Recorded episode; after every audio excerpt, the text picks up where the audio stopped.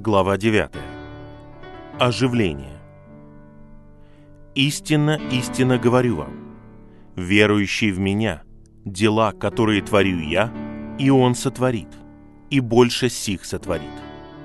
Наш Господь Иисус Христос». Джонатан Гоуфорд приближался к 45-летию, когда им, казалось, овладело странное беспокойство. Вместе со своей женой он часто возвращался к стиху, который приведен в начале этой главы. И он искренне желал видеть в своем служении обещанные большие дела. Несомненно, господин Гоуфорд до этого времени был успешным миссионером. Но сам он не был доволен и считал, что он лишь касается незначительного количества тех, кто нуждается в Христе. Один неизвестный друг в Англии начал посылать нам брошюры об уэльском оживлении. В них ярко описывались картины этого чудесного движения. С нетерпением господин Гоуфорд ждал этих брошюр, которые в течение долгого времени приходили каждую неделю. Когда он читал их вслух своей жене, он часто бывал так взволнован и переполнен чувствами, что едва мог продолжать. У него стала появляться новая мысль о Боге Святом Духе и его роли в обличении людей и их обращении. В то же самое время, далеко в Индии, доктор Маргарет Маккеллор, которую мы не видели – и с которой мы не переписывались со студенческих лет, получила от Бога водительство послать господину Гоуфорту небольшую брошюру, которая называлась «Большое пробуждение». Я никогда не смогу забыть тот день, когда эта благословенная листовка дошла до нас. Мы жили в большом сарае в Цичу, в 14 милях к северу от Шанти.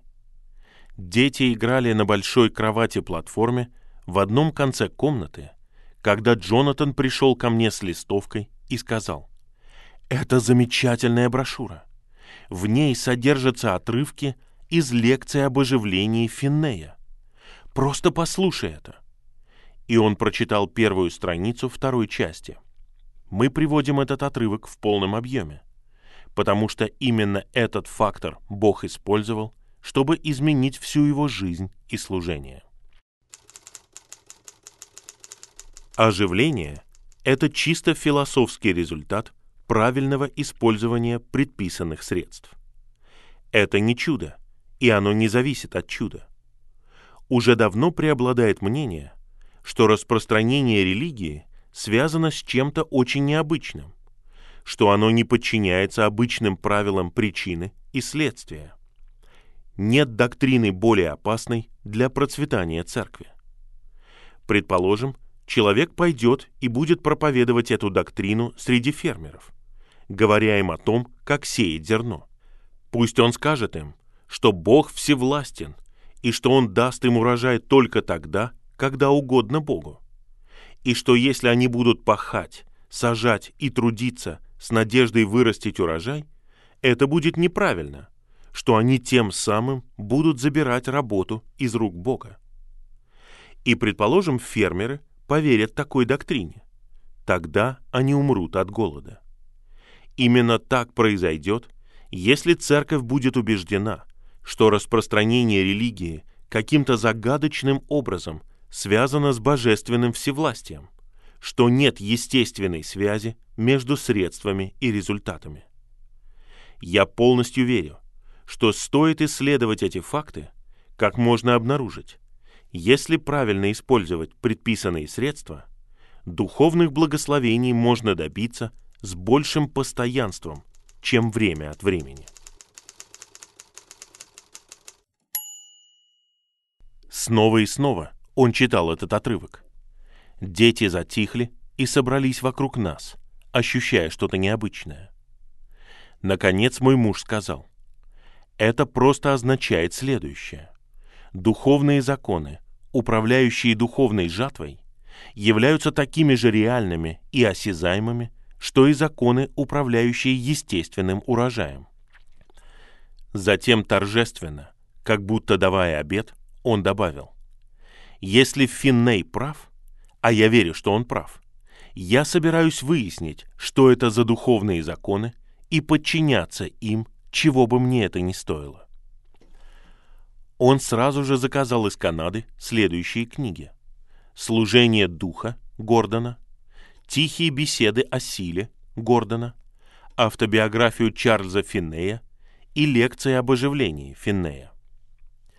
Одновременно с этим он купил китайскую Библию с полями в два дюйма и принялся за интенсивное изучение Святого Духа, выписывая обширные примечания на широких полях своей новой Библии. Вскоре он начал использовать эти заметки как планы для проповедей. Вскоре после того, как к нам пришла эта брошюра, мы вернулись в Шанти, и господин Гоуфорд все больше и больше погружался в свое углубленное изучение Святого Духа. Он отдавал этой работе каждое свободное мгновение, поднимаясь до шести, а иногда до пяти часов утра, чтобы провести время за изучением Библии без перерыва. Я забеспокоилась, и однажды я вошла к нему в кабинет и нашла его стоящим на коленях перед Библией и с карандашом в руке. «Джонатан», — сказала я, — «не заходишь ли ты в этом слишком далеко? Я боюсь, что ты сломаешься». Он встал и, положив руки мне на плечи, повернулся ко мне с выражением лица, которое я никогда не смогу забыть. Я лишь могу описать его как славное и при этом грустное. И тогда он сказал, «О, Роуз, ты даже не понимаешь. Я чувствую себя человеком, который наткнулся на золотую жилу. Это так замечательно. О, если бы я только мог заставить других увидеть то же самое.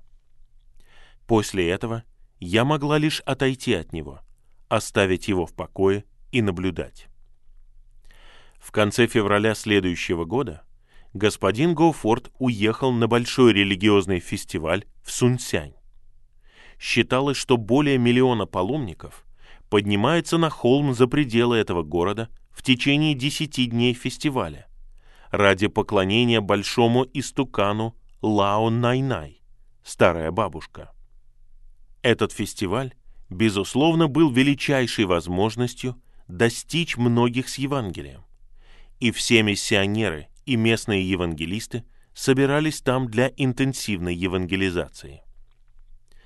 Однажды вечером он говорил с языческой аудиторией в часовне на улице на следующую тему. «Он грехи наши сам вознес телом своим на древо». Казалось, что на всех лицах было написано обличение.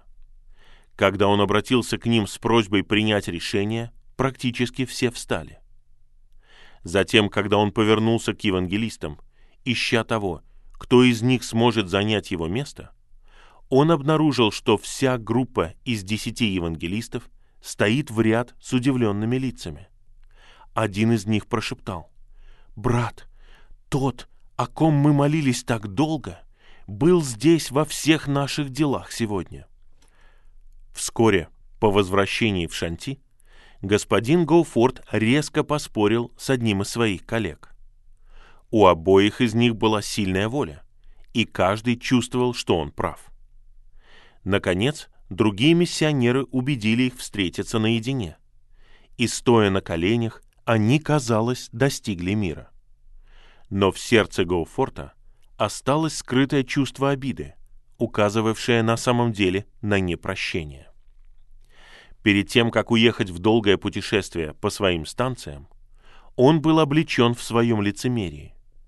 И после того, как он провел время в тихой исповеди и смирении перед Господом, все его нехристианские чувства к брату исчезли, и воцарилась любовь. Когда он уехал в эту долгую поездку, Бог могущественно использовал его. Более года, до весны 1907 года, господин Гоуфорд продолжал свою работу с выдающимся успехом. Но у него не было видения или даже мысли выйти за пределы своего собственного поля. Когда пресвитерия собралась в следующий раз, господина Гоуфорта выбрали сопровождать нашего секретаря миссии по внешним делам, доктора Маккея, во время его поездки в Корею.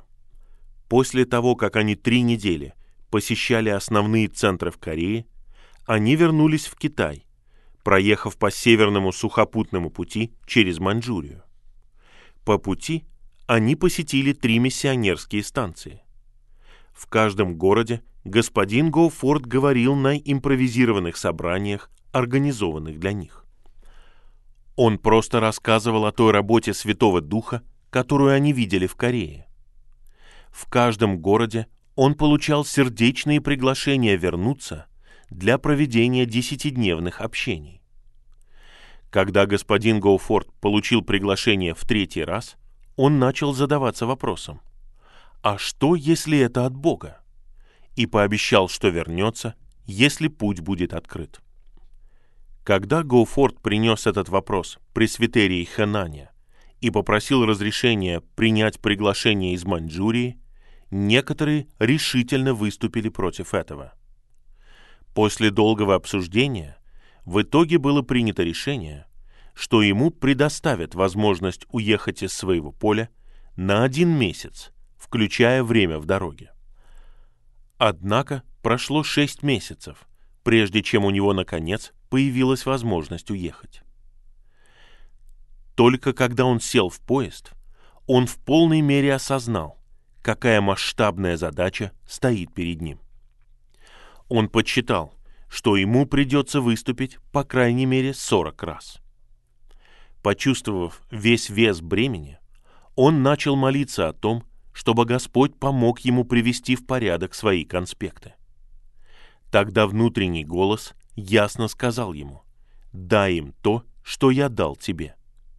Он повиновался, и все его выступления в Маньчжурии были сделаны на основании его рукописных заметок на полях его китайской Библии, которую он сделал во время своего углубленного изучения Святого Духа. Следующее описание Джонатана Гоуфорта во время его служения оживления в Маньчжурии принадлежит преподобному Джеймсу Вебстеру, который сопровождал господина Гоуфорта с одного места в другое во время этого оживления.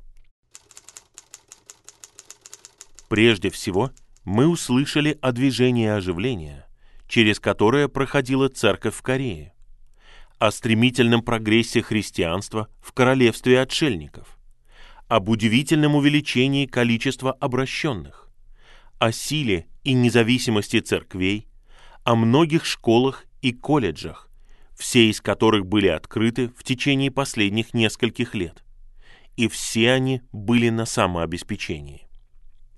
Он прекрасно разбирался в статистике нашей церкви и церкви в Корее. Затем последовало беспощадное сравнение между прогрессом там и здесь в течение последнего десятилетия. Это был унизительный контраст. Он приехал не хвалить маньчжурскую миссию, а попросил нас серьезно задаться вопросом, почему существует такое колоссальное различие. Девизом говорения господина Гоуфорта были слова «Не воинством и не силою, но духом моим. Эта доктрина, представленная во многих аспектах, повторяемая вновь и вновь, наглядно показанная, акцентированная и подчеркнутая, вот его единственная тема в Маньчжурии. Он не исследовал абстрактную теорию о работе Святого Духа. Мы говорим, что мы знаем, и свидетельствуем о том, что мы видели. Во всем этом было ощущение уверенности. Он совершенно уверен в этом в своем разуме. И он говорит это со всей своей мощью. Он считает, что идолопоклонство и суеверие не являются плодами духа, и он говорит это. Он точно так же считает, что мужчины и женщины, которые крещены в веру Христа, но все еще живут под влиянием ненависти, ревности, нечистоты, лжи и нечестности, гордости, лицемерия, обмерщенности и алчности живут в активном противодействии Духу Божьему. Живя под влиянием всего этого и дорожа этим в своем сердце, мужчины и женщины носящие имя Христа, не могут получить такого же благословения, как в Корейской церкви. Крест горит, как живой огонь, в сердце каждого слушателя. Разум кающихся угнетает не мысль о будущем наказании. Их разум полон мыслями об их неверности, о благодарности Господу, который искупил их, об отвратительном грехе, который попирает его любовь. Джонатан Гоуфорд поехал в Маньчжурию как неизвестный миссионер, известный лишь в своем собственном узком кругу. Через несколько недель он вернулся, будучи в центре внимания всего христианского мира. Но по благодати Божьей эта внезапная перемена не повредила ему. Гоуфорд, слуга Божий, тихо, спокойно и покорно принимал посыпавшиеся на него со всех сторон Китая приглашения от миссий в отношении оживления. Весной 1908 года пресвитерия Хэнаня приняла решение освободить Гоуфорта для работы оживления, по крайней мере, на некоторое время. Сразу же началась подготовка к нашей долгой разлуке, поскольку пресвитерия решила, что я вместе с детьми должна вернуться в Канаду. За несколько дней до расставания мы прогуливались перед нашим домом в Шанти, остро ощущая, что мы расстаемся надолго. Я решила посмотреть, как далеко зашел бы мой муж в том, чтобы ставить Божью работу на первое место в своей жизни. Поэтому я сказала, «Джонатан, я задам тебе прямой вопрос. Допустим, меня поразит неизлечимая болезнь у нас на родине, и мне останется жить лишь несколько месяцев. Если мы пришлем тебе телеграмму и попросим тебя приехать, ты приедешь? Прежде чем ответить, он заколебался. Ты просишь меня дать ответ в отношении ситуации, которая, как мы надеемся, никогда не случится. Но, настаивала я, ты приедешь? Он увидел, что я не шучу, и что он должен ответить. Поколебавшись несколько мгновений и, возможно, помолившись, он сказал, «Предположим, наша страна находится в состоянии войны с другим государством, а я британский офицер, командующий важным подразделением. От меня, как командира, зависит многое. От меня зависит, одержим ли мы победу или потерпим поражение разрешат ли мне в таком случае оставить свой пост и поехать к своей семье домой, как ты предлагаешь? Нет, Джонатан, ответила я печально. Я должна признаться, что ты не мог бы так поступить, поскольку первая обязанность солдата — это верность королю и стране. То, что последовало за этим, слишком священно для этих страниц. Но в конечном итоге господин Гоуфорд обратился к своей Библии. Он прочитал. «Какова часть ходившим на войну, такова часть должна быть и оставшимся при обозе. На всех должно разделить». Первая книга царств, 30.24. «И помни», — продолжал он, — «ты обещала всегда позволять мне ставить Господа и его работу на первое место». Неделю спустя мать пятерых детей, младшему из которых Фредерику было два года, отправилась в долгое путешествие домой, а Гоуфорд отдал себя целиком оживлению миссий. Иногда он выступал перед тысячей человек, и доктор Хантер Корбет, старейший миссионер в Китае, говорил, что он никогда не слышал таких молитв. Истории о миссиях оживления господина Гоуфорта – уже записаны им самим в книге «Духом моим». Поэтому автор этих мемуаров решил привести лишь две картины движения оживления, когда оно достигло родной станции Гоуфорта в Шанти. Первая из этих картин взята у доктора Мердока Маккензи. Наше переживание в эти дни можно описать только одним словом. И это слово «замечательно». Что случилось? только то, что Бог обещал от начала. Когда Святой Дух будет излит, Он обличит мир о грехе. В понедельник утром за основу он взял Откровение 3.15. «Знаю твои дела. Ты не холоден, не горяч». После проповеди была предоставлена возможность для молитвы, и несколько человек начали плакать, будучи не в состоянии продолжать. Один публично исповедал свои грехи и попросил у Бога прощения. Во второй половине дня он говорил на основании Евангелия от Иоанна 11.39 «Отнимите камень». И было сказано сильное слово о том, что ничто не должно мешать им получить благословение. Было предоставлено время для молитвы, и за этим последовала такая сцена, которой я никогда прежде не видел и вряд ли увижу еще. Человек начал молиться, но не успел он сказать от силы полдюжины слов, как к нему присоединился другой, и спустя мгновение вся группа восклицала Богу, прося о его милости. Мне в голову больше не приходит ничего, кроме как картины внезапной и сильной грозы. Некоторые молились, прося помощи в исповедовании своих грехов и желая, чтобы не осталось ничего неисповеданного.